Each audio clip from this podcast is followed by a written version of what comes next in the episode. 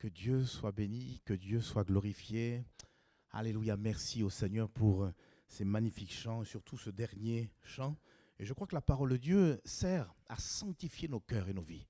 L'apôtre Paul pourra dire, tout est sanctifié par la prière et la parole.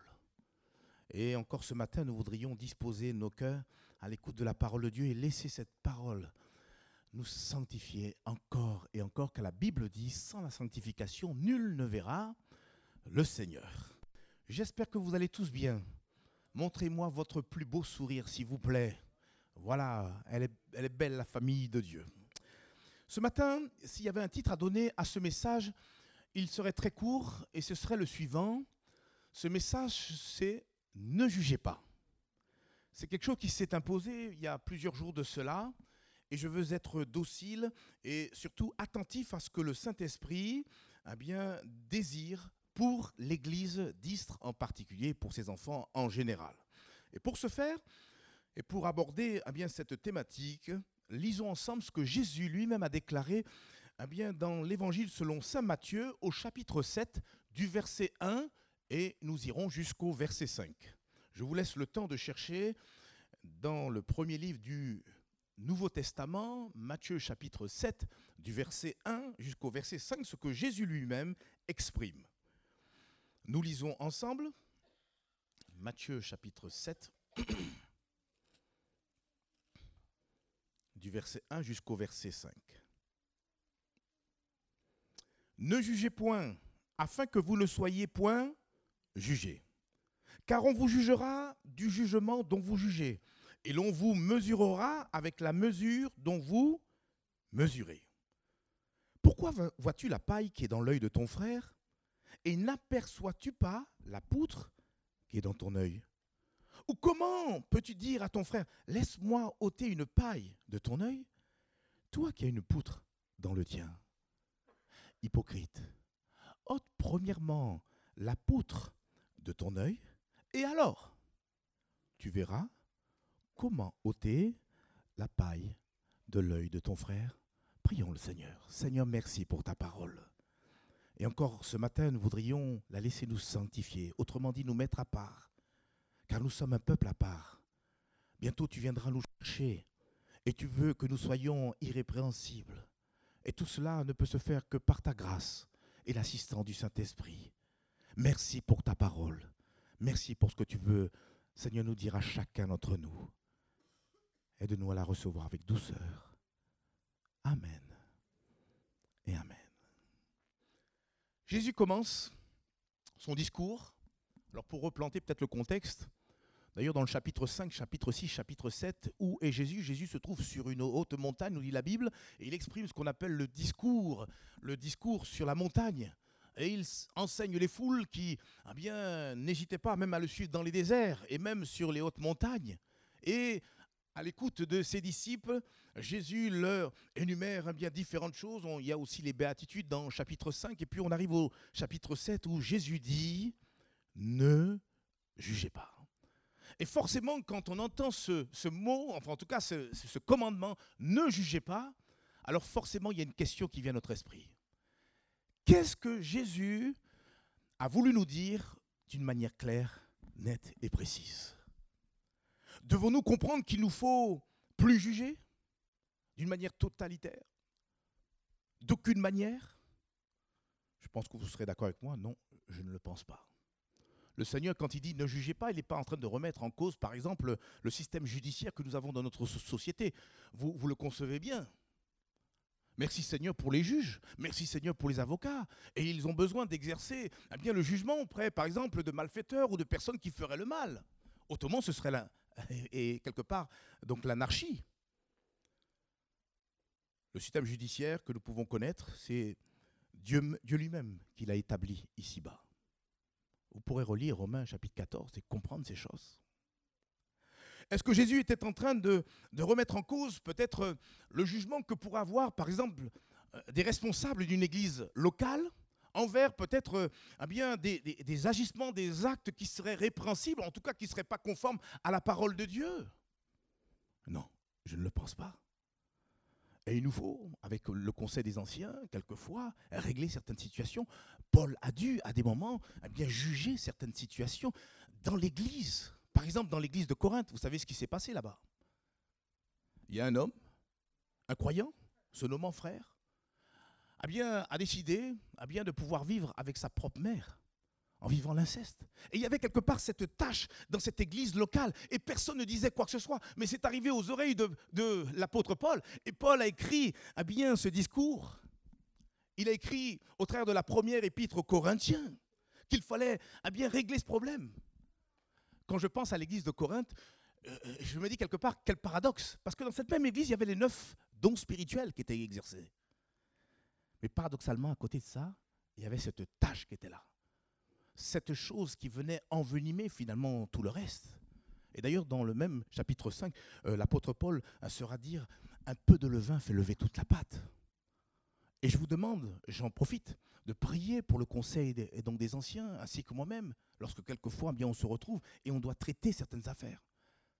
Car il faut que le bon ordre puisse régner, il faut que le Seigneur soit glorifié, on vient de le chanter. Seigneur, notre seul désir, c'est de t'obéir et être saint mais surtout que ce ne soit pas que des paroles, mais des choses factuelles à bien parmi nous. Amen ou pas Amen, frères et sœurs?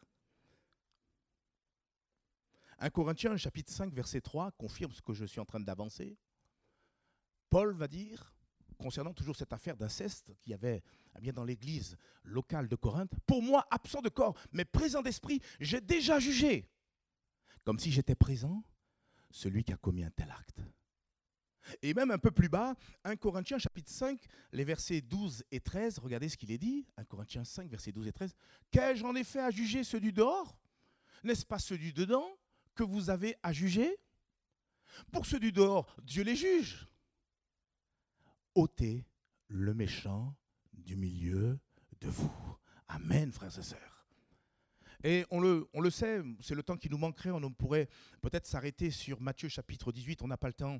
Mais Jésus, là, euh, bien donne une procédure disciplinaire. Ah bien, quand il y a quelques problèmes, ah bien, peut-être un frère qui vient à s'égarer d'une manière ou une sœur qui vient à s'égarer d'une manière ou d'une autre, la Bible nous dit, eh bien, si tu vois ton frère pécher, reprends-le. Et s'il ne comprend pas, eh bien, prends deux, deux ou trois témoins avec toi. Et puis après, ah bien, Jésus encourage à ce que l'Église soit impliquée pour arriver même arriver à l'exclusion. Mais tout cela, le Seigneur nous le communique avec beaucoup d'amour. Car lorsqu'on exerce la discipline, c'est bien sûr dans, le but de, gagner le frère ou la sœur, de regagner le frère et la sœur, dans le but que ce frère ou cette sœur eh bien, rentre eh bien, en, en elle-même ou en lui-même et reconnaisse sa défaillance, son péché, se repente, et qu'en retour nous puissions le réhabiliter. Alors est-ce que le Seigneur remettait toutes ces choses en cause? Non, je ne le pense pas. Jésus n'a pas non plus interdit de pouvoir juger aussi les, fausses doctrines, les faux pasteurs, les faux docteurs, qui pourraient peut-être enseigner toutes sortes de choses pernicieuses qui eh sont contraires à l'évangile. Jésus d'ailleurs lui-même a dit dans Matthieu chapitre 7, le même verset qu'on a lu, le, même chapitre qu'on a lu, au verset 15, Matthieu chapitre 7, verset 15, Gardez-vous des faux prophètes. Ils viennent à vous en vêtements de brebis, mais au-dedans, de, au-dedans, ce sont des loups ravisseurs. Verset 16. Vous les reconnaîtrez à leurs fruits. Cueille-t-on des raisins sur des épines ou des figues sur des chardons? Il le dit bien, Jésus qui dit, vous les reconnaîtrez à leurs fruits. Nous sommes appelés à pouvoir juger les fruits, les actes, à bien des uns et des autres et dire ça c'est répréhensible, ça ce n'est pas conforme à la parole de Dieu. Vous les reconnaîtrez à leurs fruits. Alors, qu'est-ce que le Seigneur a voulu dire quand il a dit ne jugez pas? Alors, Ça me vient aussi à l'esprit, vous savez que la Bible aussi même nous, nous rappelle que nous serons bien plus tard amenés à juger même les anges déchus. C'est écrit dans la Bible. Donc quand il dit ne jugez pas, ce n'est pas d'une manière absolue. Alors la question est, qu'est-ce que le Seigneur a réellement voulu dire quand il a dit ne jugez pas? En fait, lorsque Jésus dit ne jugez pas, Jésus fait allusion à tous ces jugements, j'ai envie de dire négatifs. Ces jugements que nous portons sur les personnes et qui nous emmènent quelque part à les condamner, à les catégoriser, à les cataloguer Je vous donne un exemple parmi tant d'autres. Un, ami vient vous mentir dans une certaine circonstance.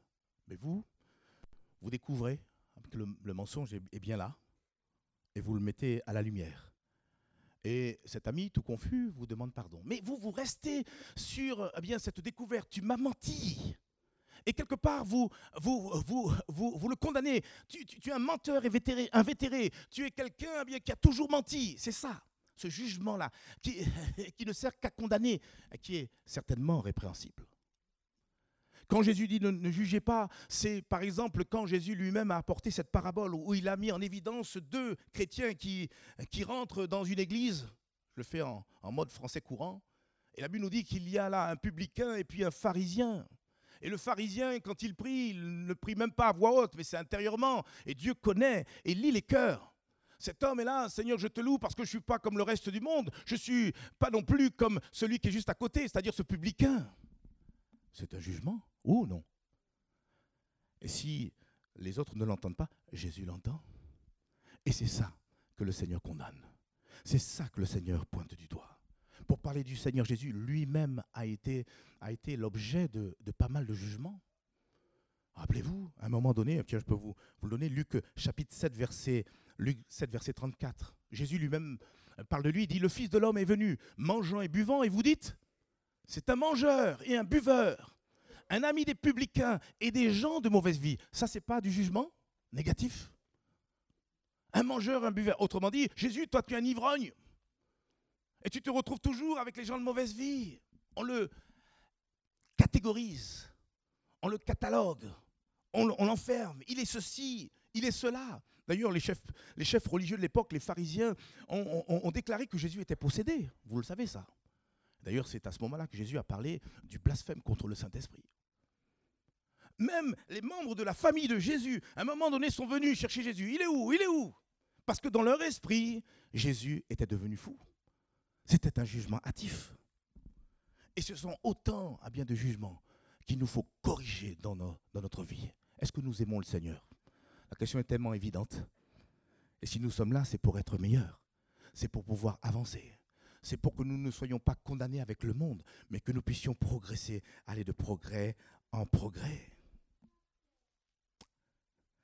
En disant ne jugez pas, Jésus fait allusion à tous ces jugements sur les personnes ces jugements qui sont dépourvus d'amour, ces jugements qui sont sévères, qui sont durs et qui ne visent finalement à ne rien faire d'autre que condamner. Et on, le constate aussi par plusieurs courriers, c'est l'apôtre Paul qui va interpeller plusieurs églises parce qu'il y avait des conflits à l'intérieur entre membres. Et il y avait une espèce de, donc de jugement eh bien, mutuel euh, qui, tournait autour des opinions et des divergences eh bien, de pensée. Vous savez, c'est là où il faut faire peut-être la différence entre ce qu'est des opinions, ce que sont des opinions et peut-être des convictions personnelles, et puis ce que dit la parole de Dieu, c'est-à-dire les doctrines. Les doctrines, elles ne sont non négociables. On ne peut pas discuter la doctrine. Par contre, on peut avoir différentes opinions. L'un aime, allez, un truc trivial, l'homme, l'un aime manger le porc, et d'autres n'aiment pas manger le porc. Et alors? Jésus a déjà expliqué, même quand il était ici-bas sous la terre, que ce n'est pas tant ce qui rentre de la bouche qui souille l'homme, mais ce au contraire ce qui en sort. Et ce qui peut en sortir de nos bouches, c'est souvent ce jugement. Regardez ce que l'apôtre Paul a bien dit, par exemple, euh, aux, chrétiens de Rome, Romains chapitre 14, verset 3. Que celui qui mange ne méprise point celui qui ne mange pas. Et que celui qui ne mange pas ne juge point celui qui mange. Car finalement, Dieu l'a accueilli. On peut comprendre ces choses, frères et sœurs. Et je vous encourage même, c'est aussi le temps qui nous manquerait, de pouvoir lire tout, eh bien le, euh, donc le chapitre 14 du livre de, donc du livre de Romains. Et l'apôtre Paul, inspiré par le Saint-Esprit, a finalement fait tout converger vers l'amour. Ce qui est important, c'est l'amour, et on y reviendra tout à l'heure que tu aies compris, tout comme l'apôtre Paul, que tu peux finalement manger tout. C'est, comme j'ai dit tout à l'heure, une question ah bien de, finalement de, oui, de conviction. Parce que tout est sanctifié par la prière et la parole. Vous savez, ce qui va sanctifier ce qu'on met ah bien, devant, donc devant nos bouches, c'est la prière. Seigneur, tu purifies, tu bénis repas. Amen. Et là, vous pouvez manger de tout, tout ce qui se trouve sous le marché. Quand on l'a compris, tant mieux. Mais si quelqu'un avait d'autres opinions, d'autres convictions, et en plus, et donc le ferait pour le Seigneur, mais ça, ça ne regarde que son maître. Colossiens chapitre 2, verset 16, un autre exemple. Là, cette fois-ci, l'apôtre Paul s'adresse aux chrétiens qui se trouvaient dans la ville de Colosse. Et il nous a dit que personne donc ne vous juge au sujet du manger ou du boire, au sujet d'une fête, au sujet d'une nouvelle lune ou au sujet des sabbats. Alors quand le Seigneur finalement nous dit, et a dit à ses disciples à l'époque, mais nous dit aussi ce matin, ne jugez pas, Jésus est en train de nous commander à bien de ne pas nous constituer juges à bien de nos frères. Mieux encore, à bien dans le texte que nous avons lu de Matthieu chapitre 7, à bien le Seigneur nous en donne même les raisons. Et permettez-moi maintenant bien de vous donner plusieurs raisons pourquoi il ne, nous faut pas, tomber dans ce jugement coupable, dans ce jugement négatif qui consiste à porter des jugements à bien contre les frères et les sœurs. Premier point, on le voit au verset 1. Ne jugez point. Ne jugez point. C'est un commandement. Ce n'est pas une option. Écoutez, si vous avez la possibilité, ne jugez pas. Hein. Jésus dit, ne jugez point. Parce que c'est un, un commandement, alors tout simplement, il nous faut nous y soumettre. La palisse n'aurait pas dit mieux. Mais je veux encore m'attarder sur ce verset. Il dit, ne jugez point, afin que vous ne soyez point jugés. Lorsque nous jugeons autrui, nous nous condamnons nous-mêmes, ça c'est la réalité. Lorsque tu juges et condamnes ton prochain, tu signes ta propre condamnation. Pourquoi? Eh bien parce que tout simplement, tu n'es pas plus que ton frère ou ta sœur. Tu es imparfait, tu es infaillible, tu es pécheur, et quelque part, nous brochons tous de différentes façons. J'aime à le dire, lorsqu'on pointe le doigt vers quelqu'un, regardez le geste, hein, on pointe le doigt vers quelqu'un. Tu as fait ça, tu as fait ça. Et le doigt est bien droit. Hein. Attention.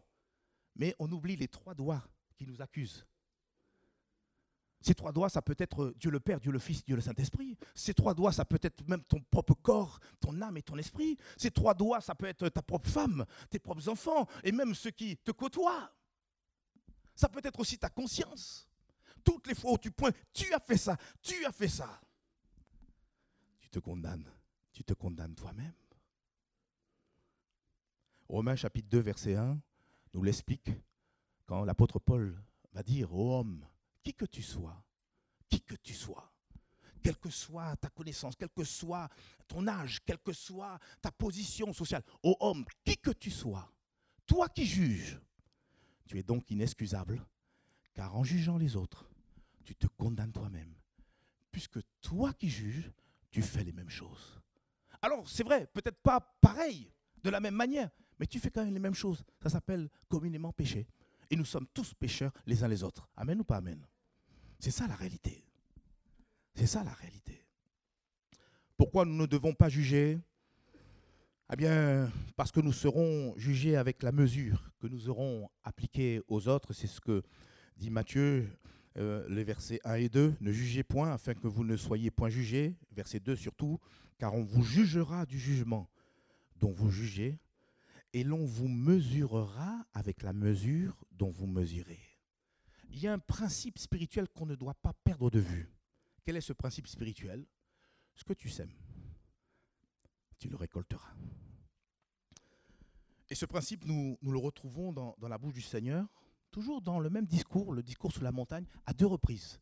Un, par exemple, dans le chapitre 5, Matthieu chapitre 5, verset 7, quand Jésus dit Heureux les miséricordieux. Pourquoi? Parce qu'ils obtiendront miséricorde. Tu sèmes de la miséricorde, tu récolteras de la miséricorde. Et puis un peu plus bas, Matthieu chapitre 6, versets 14 et 15, c'est un petit peu la même pensée, le même principe. Si vous pardonnez aux hommes leurs offenses, alors votre Père céleste vous pardonnera aussi. Mais si vous ne pardonnez pas aux hommes, votre Père ne vous pardonnera pas non plus vos offenses. Et c'est pour ça qu'un peu plus tard, toujours dans Matthieu me semble-t-il, Jésus va raconter cette parabole où cet homme devait une somme immense par rapport au roi.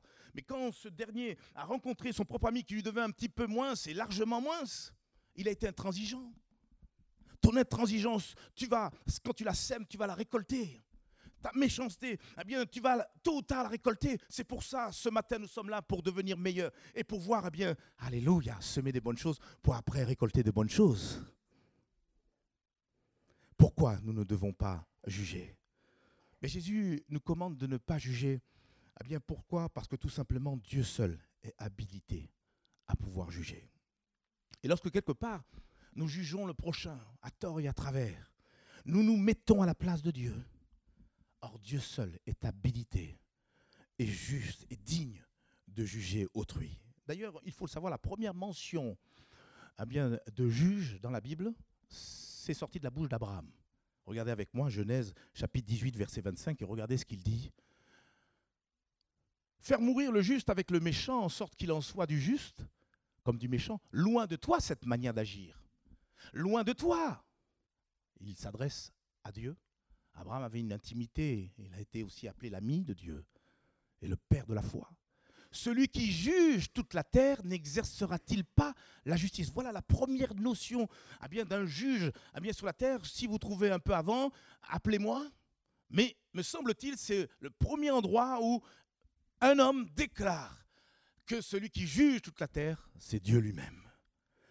Et on peut le voir même un peu plus bas, quand le prophète Ésaïe déclare aussi la vérité suivante quand il dit, Ésaïe chapitre 33, euh, le verset 22, car l'Éternel est non seulement notre juge, mais l'Éternel est aussi notre législateur, c'est celui qui légifère, c'est celui qui met en place les lois. Quand Moïse est monté sur la montagne, il est resté 40 jours et 40 nuits, il est redescendu avec les dix commandements. C'est lui qui donne les lois, c'est lui qui impose les règles. Amen. Mais l'Éternel est aussi notre roi. Et ça me rappelle un petit peu le, bon week-end que nous avons passé eh bien, la, semaine, la semaine dernière, le week-end dernier avec notre frère. Il faut qu'il règne parce qu'il est véritablement notre roi. L'Éternel est notre roi, c'est lui d'ailleurs aussi qui nous sauve, il est aussi notre sauveur. Mais je mets l'accent sur le fait que l'Éternel est notre juge. Et laissons le juger, car il sait si bien le faire.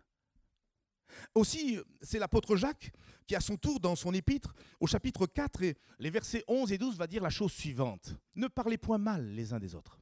Frères, celui qui parle mal d'un frère, ou qui juge son frère, parle mal de la loi et juge la loi. Or, si tu juges la loi, tu n'es pas observateur de la loi, mais tu en es juge.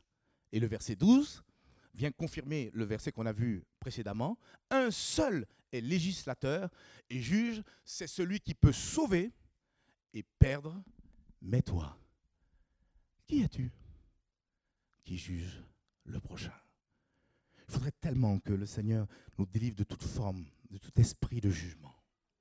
Tellement qu'on soit affranchi il n'y a que seul l'amour et la présence du Saint-Esprit, plus on sera débordant de l'amour de Dieu, eh bien plus eh bien nous serons éloignés de ce piège redoutable, qui est cet esprit de jugement, qui vise uniquement, je le précise, à condamner. Pourquoi nous ne devons pas juger?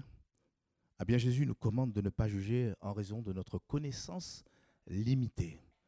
Nous sommes limités. On vend aujourd'hui des portables avec des forfaits illimités, mais sur le plan humain, l'être humain est limité. Contrairement au Seigneur qui sait toutes choses, qui est omniscient, eh bien nous, parce que nous sommes limités, nous ne devons pas juger les personnes. Pourquoi? Parce qu'il y a plein d'éléments qui nous échappent. Quelquefois, il nous manque le contexte de la personne. Quelquefois, eh bien, il nous manque finalement les, plus profondes intentions ou, les motivations de la personne. Il nous manque trop d'infos pour avoir un, jugement objectif, pour avoir un jugement juste, pour avoir un jugement vrai. Et à cause de cela, eh bien souvent notre jugement sur les personnes se base soit sur des a priori ou des préjugés.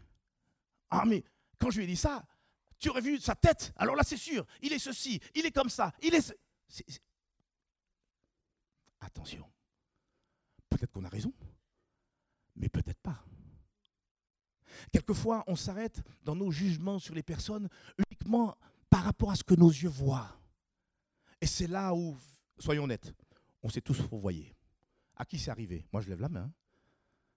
Seulement, comme main. À qui c'est arrivé? Attendez, soyons honnêtes, hein, on est là pour apprendre. Ah bon, il y a des gens qui gardent quand même la main. Ok. Ok. Je crois qu'il nous est, soyons honnêtes, tous arrivés un jour de tomber lamentablement dans, dans ce piège. Je prends juste un exemple avec vous. On a un homme, et quel homme? Le sacrificateur, j'ai pas dit, ah bien le prophète, le sacrificateur Élie, qui s'occupait du temple. À l'époque, c'était donc euh, bien sûr le tabernacle. Le temple de Salomon n'avait pas encore été érigé et à ce moment-là est venu eh bien, Anne, épouse d'Elkana. Et on peut lire son histoire dans 1 Samuel, chapitre 1, versets 9 à 17. Vous voulez bien regarder cette histoire? Elle est flagrante, c'est vraiment un exemple très flagrant de tous ces jugements qui portent sur le préjugé, sur les a priori. Anne se leva, et après que l'on eut mangé et bu à Silo, le sacrificateur et lui étaient assis sur un siège près de l'un des poteaux du temple de l'Éternel.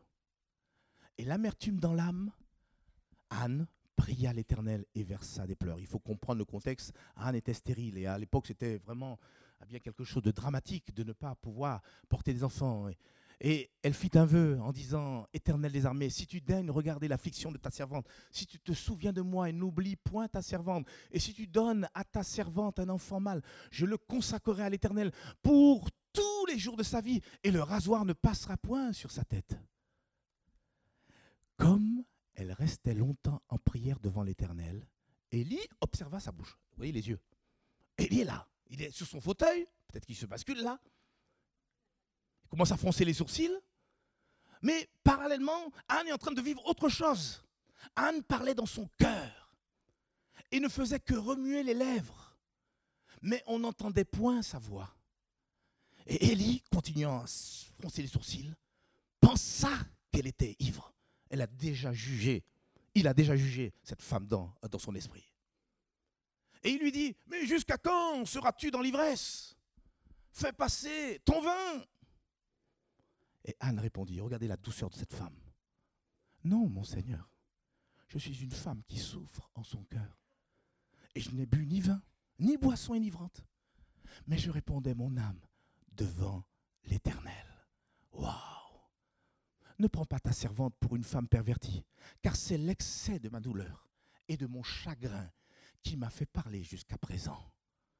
Et Élie reprit la parole et dit, mais va en paix, et que le Dieu d'Israël exauce la prière que tu lui as adressée. Un exemple flagrant d'un homme de Dieu, c'est le cas. Eh bien, qui à un moment donné a jugé une situation, peut-être de manière hâtive, avec des préjugés, et c'est royalement fourvoyé. Peut-être la Bible ne nous précise pas. Peut-être à ce moment-là, tout confus, il a été amené à demander pardon à cette femme. C'est pourquoi, frères et sœurs, prenons garde à nos jugements qui sont basés sur l'apparence. Ne nous fions pas à ce que nos yeux voient. Même ne nous fions pas à nos sentiments, parce que quelquefois, je fais un jeu de mots, nos sentiments mentent. Sentiments. C'est ce que d'ailleurs Jésus nous rappelle quand il dit Jean chapitre 7 verset 24, ne jugez pas selon l'apparence, mais jugez selon la justice. J'ai regardé pour vous une autre version, la version parole de vie, qui dit ne jugez plus d'après ce que vous voyez, mais jugez de façon juste. Et à cet égard, seul Dieu peut voir le fond eh bien des cœurs de chacun d'entre nous. Il n'y a que Dieu qui est capable de sonder les cœurs. Pour ça, alors est-ce que parce que je m'appelle prudent, je vais être très prudent pour ne pas m'avancer. Et malgré ça, malgré ma prudence, il m'arrivait de tomber dans, le panneau. Attention, cachons-nous, alléluia, derrière notre Dieu qui sait tout et qui connaît les cœurs. Cachons-nous aussi, d'ailleurs, ce que l'apôtre Paul lui-même dit. Regardez ce qu'il dit dans 1 Corinthiens chapitre 4, verset 5. 1 Corinthiens chapitre 4, c'est pourquoi ne jugez de rien avant le temps, jusqu'à ce que je vienne, jusqu'à ce que vienne le Seigneur, et qui mettra en lumière ce qui est caché dans les ténèbres et qui manifestera les desseins des cœurs. Alors chacun recevra de Dieu la louange qui lui sera due. Nous savons tous que nous comparaîtrons devant le tribunal de Christ. Et vous savez qu'à ce moment-là, nos œuvres, notre service, tout cela passera par le feu. Et ce n'est pas à moi de juger, de dire, mais celui-là, il fait semblant, celui-là, il sert euh, comme ça, celui... Qui sommes-nous? Un jour, Dieu révélera à bien ce qu'est les motivations de nos cœurs. Et béni soit Dieu, si nous l'avons fait, eh bien, avec un cœur bon et juste, un cœur fidèle. Vous savez, dans le service, ce que Dieu attend, c'est la fidélité. Ce qu'il attend, c'est que toujours quand nous servons Dieu, c'est pour la gloire du Seigneur. Cherchons la gloire du Seigneur et nous serons récompensés par Dieu. Parce qu'à lui revient toute la gloire, que le nom de l'Éternel seul soit, soit béni. Alors je voudrais terminer, ah bien, bien sûr, par ah bien, quelque chose de, très euh, donc pratique et factuel.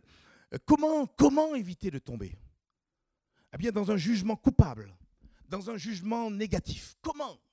Juste deux réponses. Je ne dis pas que la liste est exhaustive, mais voyons juste deux points. Comment éviter de tomber dans un jugement négatif? Premièrement, en prenant conscience de nos propres défaillances. Ça commence par cela. Et c'est justement pour cela, pour revenir à notre texte d'introduction, que Jésus a utilisé non pas une parabole, mais une hyperbole. Alors qu'est-ce qu'une parabole déjà? C'est ah bien cette histoire que Jésus met en évidence juste pour après transmettre un enseignement spirituel à ceux qui l'écoutent. Mais une hyperbole, c'est cette fois-ci une histoire qu'il va même amplifier, exagérer même. Ah bien, toujours pour le même but, pour apporter un enseignement. Et c'est alors que Jésus, ah bien, euh, à quel verset? Au verset 3, euh, euh, Matthieu chapitre 7, verset 3 à 5, Jésus va mettre en évidence la paille et la poutre. Rappelez-vous, allez, on peut le relire, ça va nous rafraîchir la mémoire. Verset 3, pourquoi vois-tu quoi? La paille qui est dans l'œil de ton frère et n'aperçois-tu pas la poutre qui est dans ton œil? Et il rajoute, ou comment peux-tu dire à ton frère, laisse-moi ôter une paille de ton œil, toi qui as une poutre dans, le tien? Et il rajoute, il dit, hypocrite, ôte premièrement la poutre de ton œil. Et alors tu verras comment ôter la paille de l'œil de ton frère. Et on l'a compris par cette, cette, histoire ou cette hyperbole, eh bien Jésus n'avait qu'un seul but, de pouvoir montrer euh, ou, ou, mettre en évidence la folie eh bien, de l'être humain qui va chercher ou s'évertuer à se préoccuper des défaillances des autres, alors que notre propre conscience nous rappelle que nous-mêmes, on a aussi des choses à régler, et peut-être même plus grandes que celles qu'on essaie de chercher chez l'autre. C'est vrai ou c'est pas vrai? Et quelque part, Jésus nous invite premièrement à, à régler nos propres problèmes, avant de prétendre régler ceux d'autrui. Et pour cela, on a besoin de permettre à Dieu de sonder notre cœur. Purifie mon cœur. Seigneur, montre-moi encore ce qui peut être encore un obstacle pour que je puisse avancer et porter davantage de fruits. Sonder eh bien, notre cœur afin que Dieu peut-être nous montre les poutres qui pourraient se trouver dans nos yeux. Vous voyez le contraste, la paille, la petite paille qui va gêner l'œil, et puis la poutre. Mais c'est, on comprend que c'est une hyperbole. Dieu nous invite à d'abord nous, juger nous-mêmes avant de juger les autres. Et d'ailleurs, c'est ce que rappelle l'apôtre Paul dans 1 Corinthiens chapitre 11. 1 Corinthiens chapitre 11 et les versets 31 et 32, il dit, Si nous nous jugions nous-mêmes, nous ne serions pas jugés. Mais quand nous sommes jugés, nous sommes châtiés par le Seigneur afin que nous ne soyons pas condamnés avec le monde. Alors je conçois une chose, et je note, et je pense que vous serez d'accord avec moi, qu'il nous est plus difficile de nous juger nous-mêmes que de juger les autres. Et quelqu'un qui s'évertuerait à juger constamment les autres du matin jusqu'au soir, frères et sœurs, il y a anguille sous roche. Quelquefois, souvent, quand on pointe le doigt à bien chez l'autre, c'est peut-être aussi pour cacher quelque chose, un contentieux que le Seigneur, par amour, voudrait régler avec nous. Et ce matin, eh bien, le Seigneur nous invite à pouvoir laisser le Saint-Esprit faire cette introspection. Et peut-être pas forcément entendre eh bien, ce qui nous plaît, mais réellement avancer et accepter de manger de la nourriture solide. On a besoin de se débarrasser de tout esprit de jugement. Et pour cela, on a besoin de demander au Seigneur qu'il nous éclaire sur nous-mêmes, afin que par sa grâce, nous prenions conscience des poutres de nos yeux et vous savez, quand le Seigneur nous aide à régler les poutres, eh bien qui doivent être enlevées de nos yeux, je vous assure que par la suite, le Seigneur sera nous aider, peut-être même à notre insu, à pouvoir être un sujet de bénédiction pour les autres. C'est vrai ou c'est pas vrai? Que le Seigneur n'est pas contre que tu puisses enlever la paille eh bien, dans l'œil de ton frère ou de ta sœur. Mais le Dieu qu'on sert, c'est un Dieu d'ordre. Et il ne mettra jamais la charrue avant les, avant les bœufs. Comment éviter de tomber dans le jugement coupable? On vient de le voir en prenant conscience de nos propres défaillances. Et puis je voudrais terminer, bien sûr, par, pour moi, ce qui est l'apothéose, eh bien, en pratiquant la miséricorde et l'amour.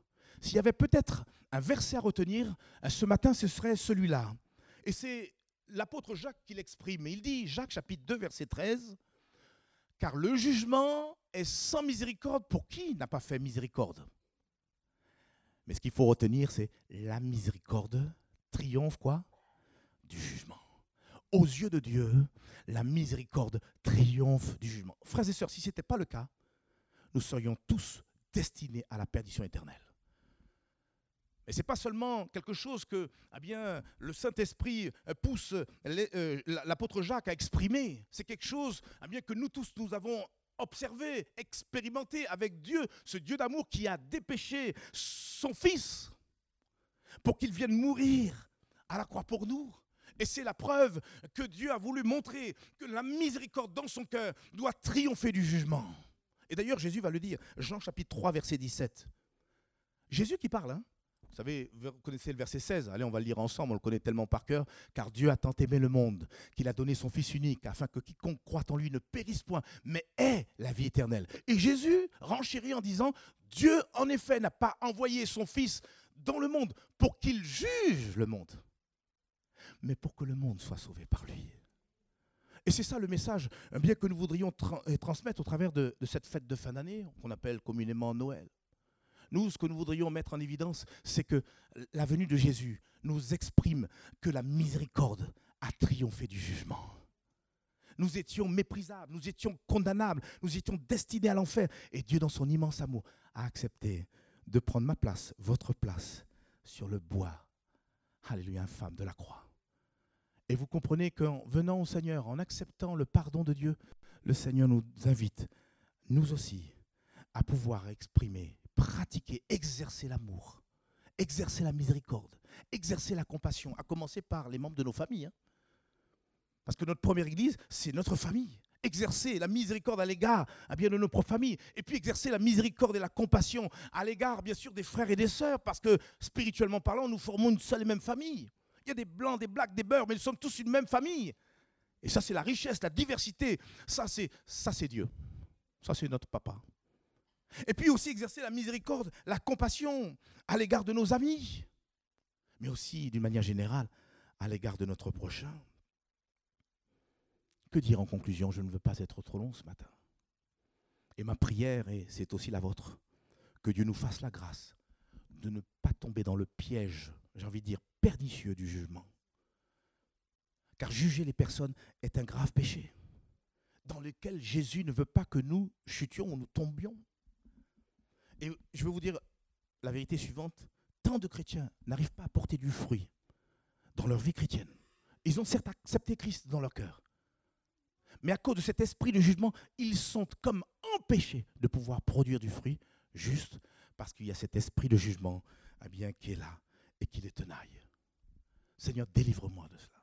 Mais quand je vois mon frère, ma soeur, que ce soit un regard d'amour, alors que tout le monde était prêt à pouvoir lapider cette femme qu'on a jetée au pied du Seigneur.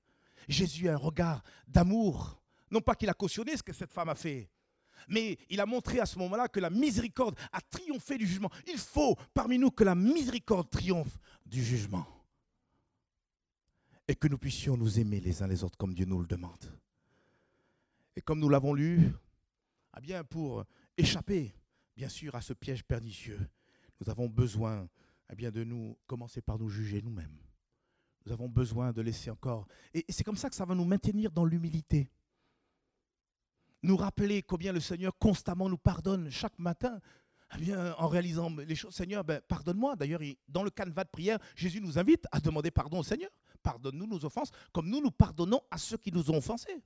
Donc même le, quelque part, le Seigneur Jésus s'attend à ce que nous puissions reconnaître humblement eh bien, que nous sommes imparfaits. Parce que si nous ne péchons pas en pensée, c'est en parole. Si ce n'est pas en parole, c'est en, en action. Il ne faut surtout pas se prendre pour ce que nous ne sommes pas. Nous sommes certes des pécheurs, mais sauvés par grâce. Et nous maintenir dans l'humilité et dans la grâce. Le, Seigneur constamment nous juger. Et après, plaise à Dieu qu'il se serve de nous pour pouvoir, aider les autres. Ma prière et la vôtre ce matin, c'est Seigneur, aide-nous à pouvoir être miséricordieux, plein de compassion. Baissons nos têtes, prions ensemble le Seigneur. Seigneur, merci pour ce que tu as voulu nous dire ce matin. C'est toujours pour notre bien. Seigneur, tu es venu bouleverser, Seigneur, les contingences. Tu n'es pas venu nous caresser, c'est vrai, dans le sens du poil. Mais ton amour veut, Seigneur Père, toujours nous conduire vers la vérité. Celle qui affranchit, celle qui libère, celle qui pointe du doigt peut-être même les pensées les plus secrètes de nos cœurs. D'ailleurs, tu as dit, ta parole même juge et sépare même les jointures des moelles. Oh Seigneur, change-nous Seigneur ce matin. Et comme nous l'avons chanté, purifie nos cœurs. Délivre-nous de toute forme d'esprit de jugement, Seigneur. Et peut-être euh, si cet esprit de jugement est là, constamment du matin jusqu'au soir, du soir jusqu'au matin, peut-être que je suis encore loin, Seigneur Père, de ton amour. Peut-être que je suis encore loin du compte. Seigneur, rapproche-moi de toi. Rapproche-moi de ton amour. Donne-moi à me cacher en toi. Donne-moi à me laisser transformer en ta présence. Et donne-moi d'autres attitudes à l'égard de mon prochain en général, de mon frère ou de ma sœur en particulier. Seigneur, je te prie pour l'Église d'Istre, afin qu'elle puisse grandir dans l'amour. Toi-même, tu l'as dit à ceux-ci, tous connaîtront que vous êtes mes disciples si vous vous aimez les uns les autres. Seigneur, s'il te plaît, pardonne-nous toutes les fois où nous avons jugé l'un ou l'autre. Mais donne-nous, Seigneur Père, avec beaucoup de douceur, avec beaucoup d'amour. Seigneur Père, allez peut-être régler les choses avec l'un ou l'autre, afin que, Seigneur Père, mon Dieu, l'unité qu'a créée, qu'a placé le Saint-Esprit puisse être entretenue parmi nous. Que Seigneur Père, mon Dieu, nous soyons soudés les uns les autres par cet amour qui vient d'en haut. Cet amour qui croit tout, qui espère tout, qui supporte tout. Cet amour, Seigneur, alléluia, qui ne cherche point son propre intérêt, mais qui considère aussi celui d'autrui. Cet amour qui se réjouit de la vérité, qui ne s'enfle point d'orgueil. Cet amour, alléluia, qui est surtout patient. Seigneur, j'ai besoin de changer. Nous avons besoin de changer ce matin. Viens passer dans les rangs par le Saint-Esprit. Viens nous faire grâce. Père, dans le nom précieux de Jésus. Amen. Et Amen. Le peuple de Dieu dit, Alléluia, que Dieu, que Dieu soit béni.